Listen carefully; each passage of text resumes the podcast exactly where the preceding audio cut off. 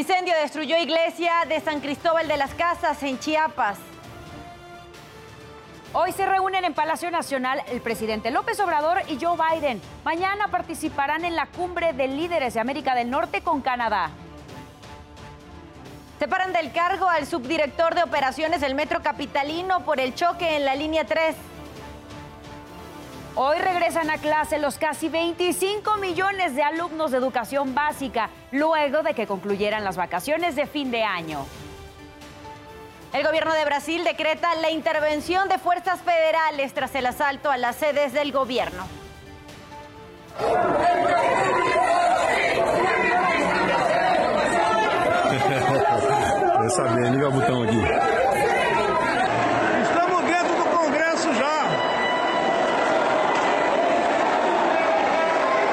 No se pierda más adelante la buena noticia del día. Le mostraremos a un ruso y a un ucraniano que se encontraron en una competencia de esculturas de arena en España.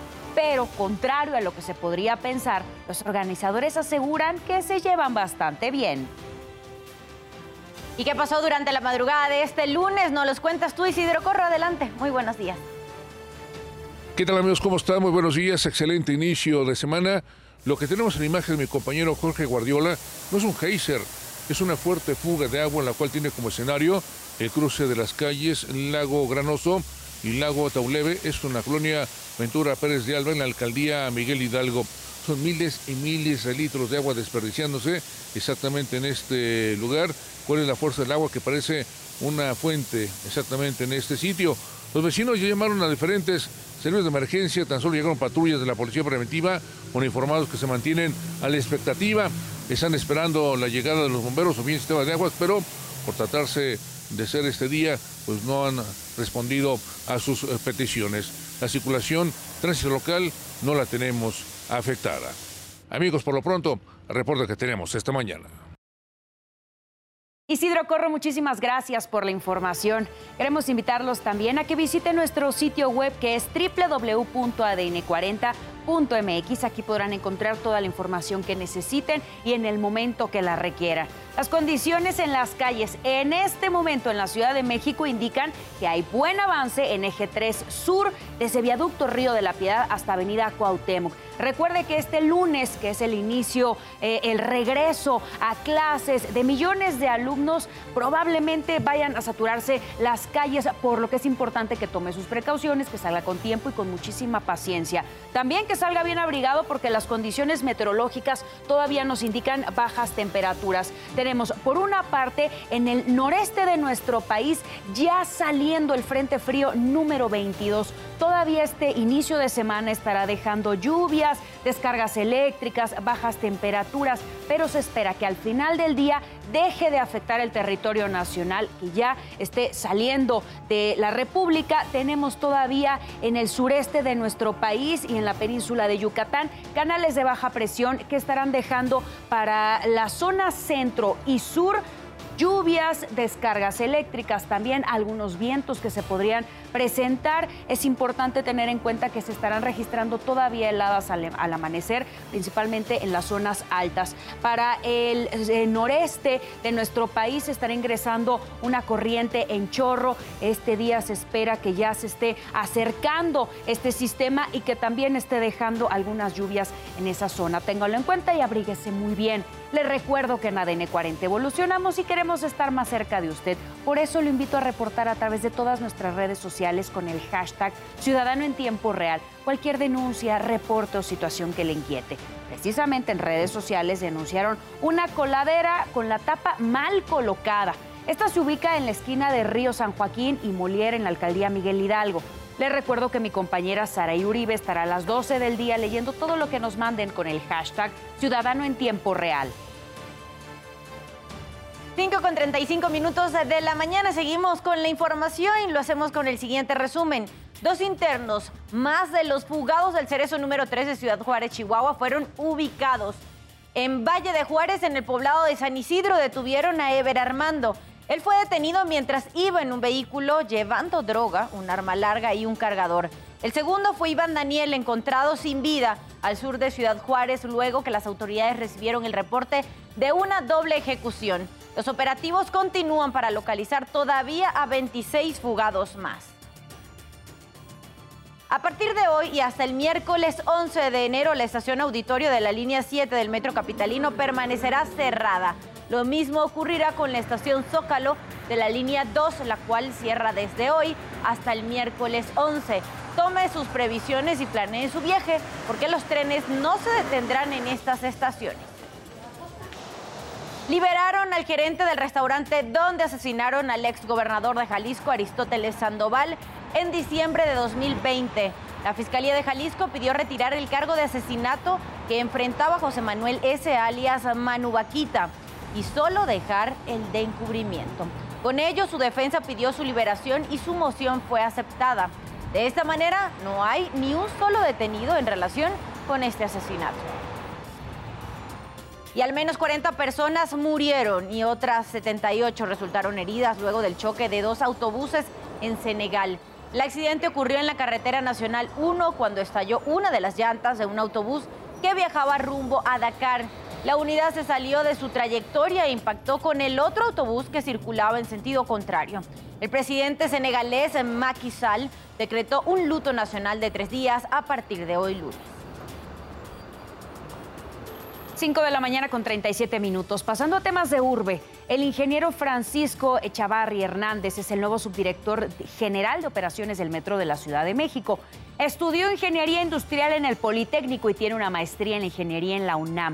El metro destacó su experiencia de 35 años en el metro en áreas de operación, transportación y coordinación de proyectos. También se desempeñó como gerente de operación en una empresa francesa de transporte y asesor de empresas de consultoría internacional, ingeniería y sistemas subterráneos. El servicio de la línea 3 del metro de la Ciudad de México será de Tlatelolco a Universidad en ambas direcciones mientras concluyen las labores de retiro de trenes. El director del metro, Guillermo Calderón, mencionó que se trabaja en la identificación de afectaciones, desacoplamiento de trenes, retiro de vagones, revisión de vías e instalaciones eléctricas y electrónicas. La red de transporte de pasajeros brindará servicio gratuito en el tramo de Indios Verdes a Tlatelolco y viceversa, con 100 unidades. La línea 1 del servicio de transportes eléctricos tendrá operación especial desde Indios Verdes hasta la estación Doctor Pasco en la colonia Doctores. También se reforzará el servicio de Metrobús en la línea 1 con 157 autobuses y en la línea 3 con 30, mientras que el servicio de Mexibus proveniente de Tecámac ampliará su recorrido hasta Buenavista. El accidente ocurrido el sábado en la línea 3 del metro de la Ciudad de México provocó la movilización de autoridades y también de los cuerpos de emergencia. Aquí le presentamos una crónica de lo ocurrido. De nueva cuenta, un accidente en el metro de la Ciudad de México estremeció a los usuarios y dejó a su paso una persona muerta y decenas de heridos. El alcance entre dos trenes fue en la línea 3, justo en la interestación de las estaciones Potrero y La Raza. Estábamos en medio del túnel, se detuvo, no sé cuál fue la razón, pero se detuvo y después fue impactado de la parte de atrás. En mi vagón hubo una señora que quedó compactada entre... Mi vagón chocó y se dobló por la mitad. Entonces una chava quedó atrapada entre los vagones y la tuvimos que ayudar entre los misma gente que iba en el vagón porque las autoridades no subían a ayudarnos. ¿Tú ayudaste? Sí, a sacar a la señora. Se apagó todo, las puertas todo cerrado. ¿Y cómo salieron? Pues tardó mucho tiempo. Se nos hizo una eternidad para salir. Estaba parado el metro en el túnel y pues cuando de repente pues sentimos el golpe del otro metro que venía de Indios Verdes, pues este chocó con el metro que veníamos nosotros, pero el de nosotros estaba parado en lo que era este entre la raza y potrero, este, la raza y potrero dentro del, del túnel. Fue así como al interior del túnel, trabajadores del metro realizaron labores de rescate para ayudar a los usuarios que quedaron atrapados tras el impacto y para recuperar el cuerpo de la víctima.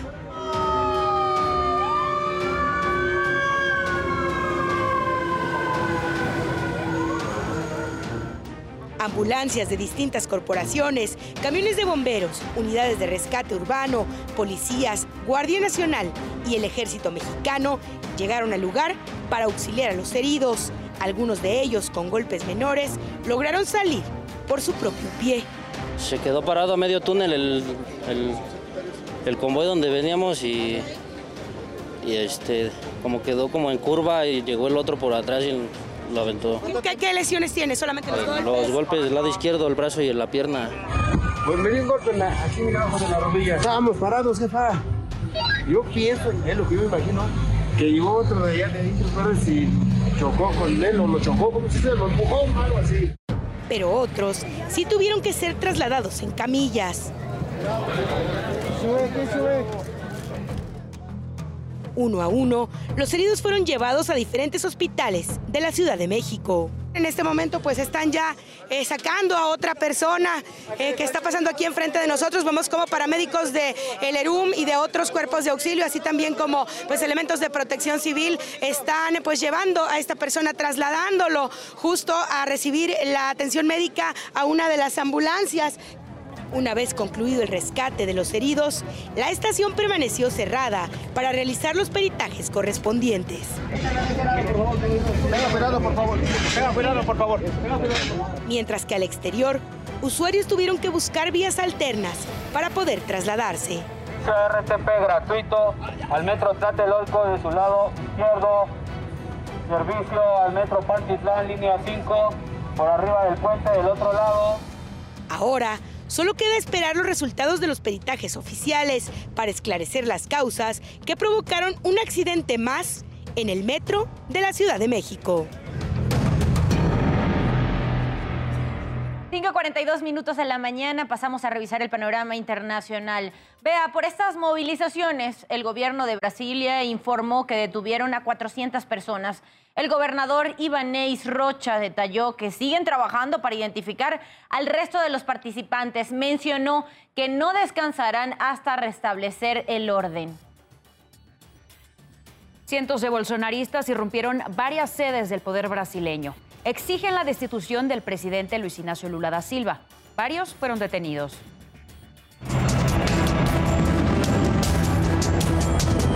En el asalto a las sedes del Congreso, el Tribunal Supremo y la Presidencia de Brasil, cientos de manifestantes que apoyan al expresidente Jair Bolsonaro emularon lo ocurrido hace dos años en el Capitolio de Estados Unidos e irrumpieron los recintos federales, solicitaron intervención militar para destituir al presidente Luis Ignacio Lula da Silva.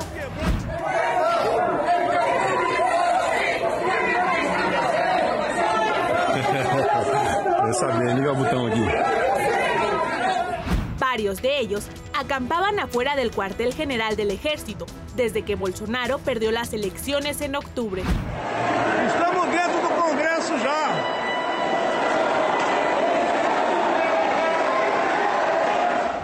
aseguran que les robaron las elecciones. Entramos, casa nuestra.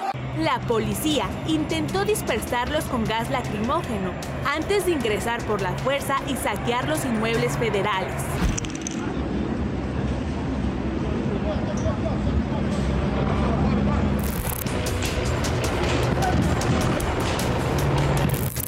Después de los disturbios, el presidente de Brasil, Luis Ignacio Lula da Silva, calificó de fascistas y fanáticos a los manifestantes.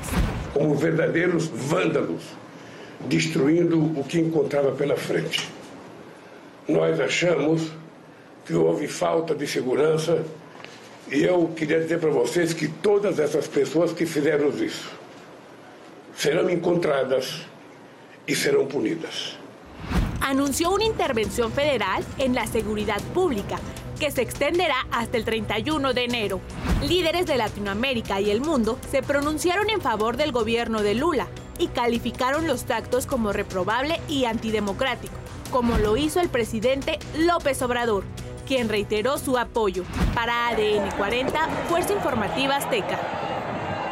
Usted ya está bien informado y con todos los datos que necesita saber antes de salir de casa. Por favor, manténgase conectado en todas nuestras plataformas porque ADN 40 siempre conmigo.